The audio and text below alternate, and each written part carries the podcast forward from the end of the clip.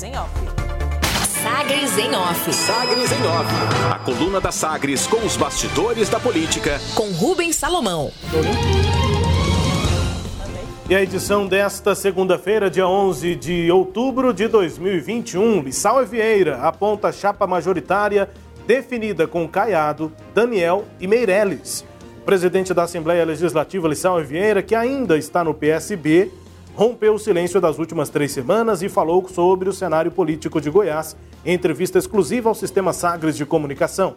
O deputado ficou, assim como outros aliados caiadistas, incomodado com a condução do governador para a chegada do MDB ao grupo, com a antecipada definição de que Daniel Vilela será candidato a vice-governador em 2022. Agora, a avaliação é de que o tempo poderá curar as feridas abertas na base.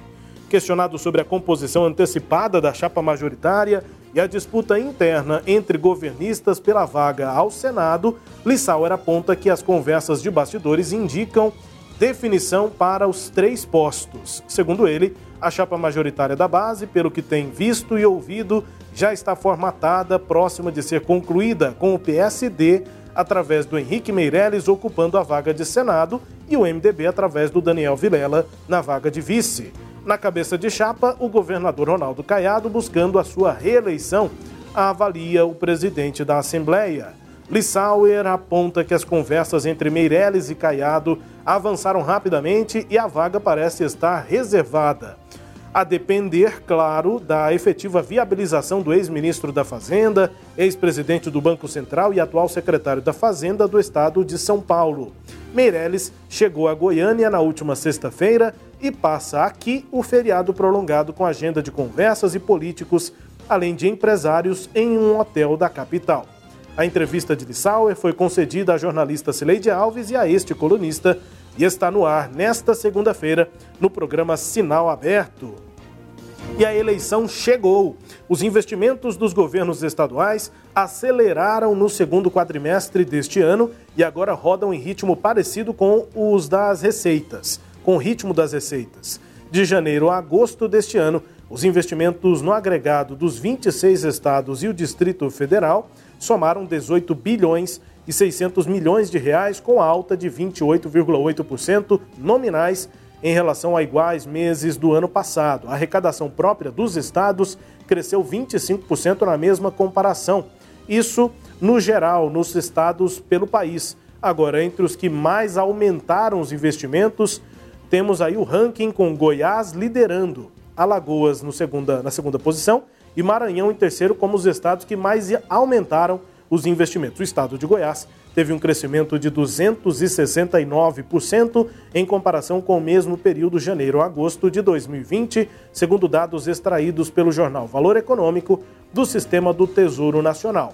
Na comparação, Goiás vem em ritmo de retomada de investimentos após um período aí de redução de gastos, de forma parecida com o que aconteceu em Minas Gerais, quarto no ranking, que teve uma alta de 99% nos investimentos. São Paulo tem, em valores absolutos, o maior investimento do país. São 3 bilhões e meio de reais em valores liquidados, mas não aumentou tanto assim a, a subida foi só de 5,4% nos investimentos do estado de São Paulo e Goiás lidera o aumento de investimentos com 269%, comparação entre janeiro a agosto de 2020 com janeiro a agosto de 2021.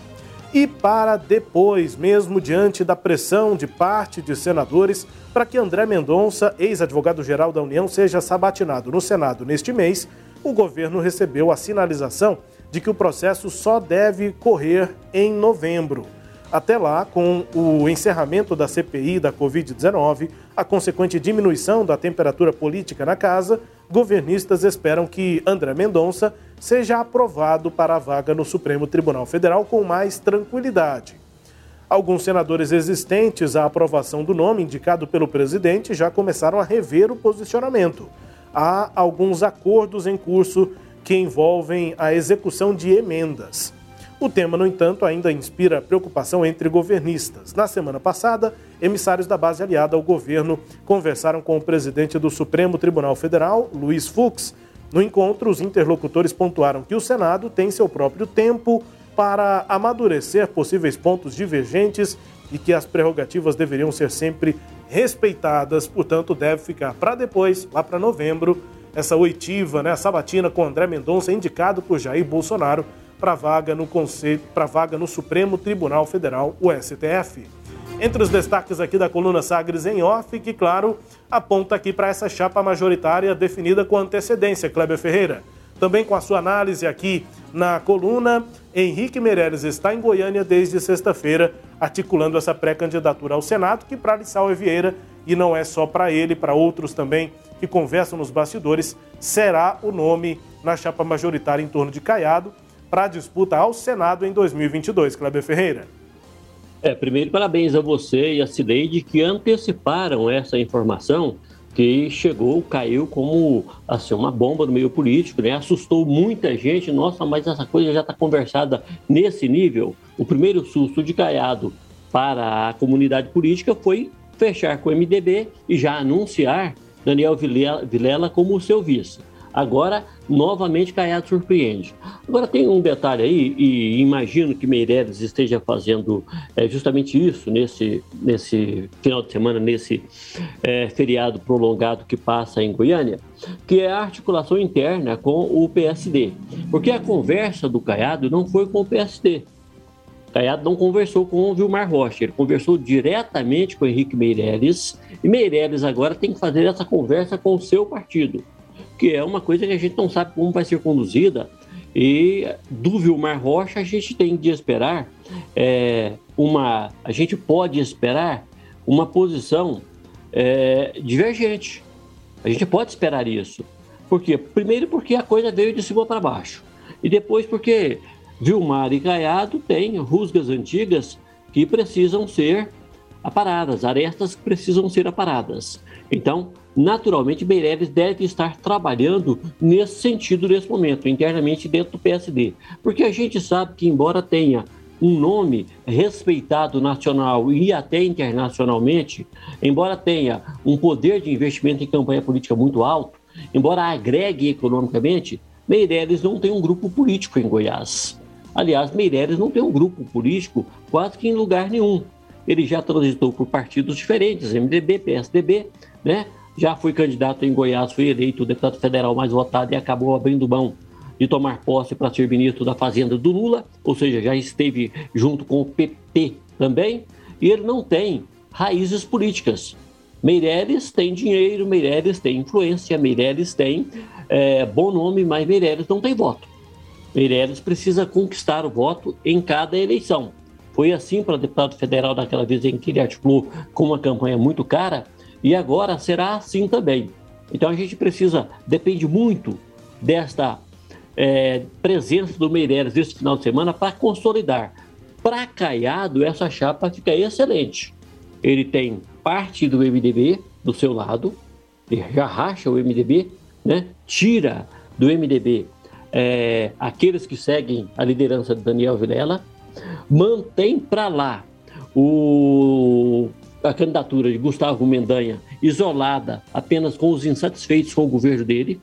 Ano que vem já tem 22 concursos públicos previstos para serem realizados, aproxima já da população, tem as contas do Estado completamente equilibradas, receita e despesa, então o planejamento já está feito, o regime de recuperação fiscal com esse equilíbrio das contas totalmente viabilizado, então Caiado está tranquilo porque agora ele traz também o Henrique Meirelles para a chapa dele e neutraliza uma possível ida do PSD para o, o, o apoio à, à, candidatura de Gustavo Mendanha, que se o PSD não soma muita coisa na chapa de, de Caiado e soma com o Henrique Meirelles pela força e o nome que Meirelles tem, mas se não soma muita coisa, faz um estrago danado se for para o outro lado, para o lado de Gustavo Mendanha. Então, o, o, o governador mexeu bem o tabuleiro político do ponto de vista da sua reeleição.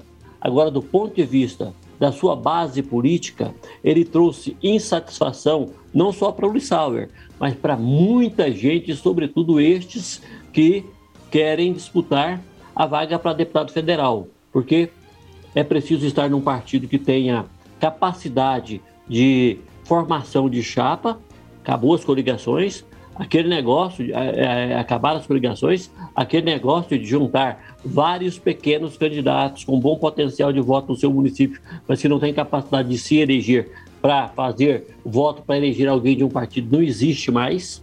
Então, Caiada acabou desagradando muito a vários candidatos a proporcional, aos cargos proporcionais com a sua chapa. Para o Caiado, essa chapa fica muito próxima da ideal. Kleber Ferreira, o governo de Ronaldo Caiado está se movimentando para a formação de chapa para a eleição de 2022, mas também na própria gestão, viu, Kleber? Com a própria administração. Destaco aí também na coluna, reportagem de hoje publicada pelo jornal Valor Econômico, com números do Tesouro Nacional e também do é, Siconf. E apontando que Goiás é o primeiro, mas disparado, o primeiro lugar Lidera. no aumento nos investimentos. Não é o estado que mais investe, porque esse é São Paulo, com 3,5 bilhões de reais, mas é o estado que mais cresceu os seus investimentos, mais aumentou na comparação entre o período de janeiro a agosto do ano passado, 2020, com agora, janeiro a agosto de 2021.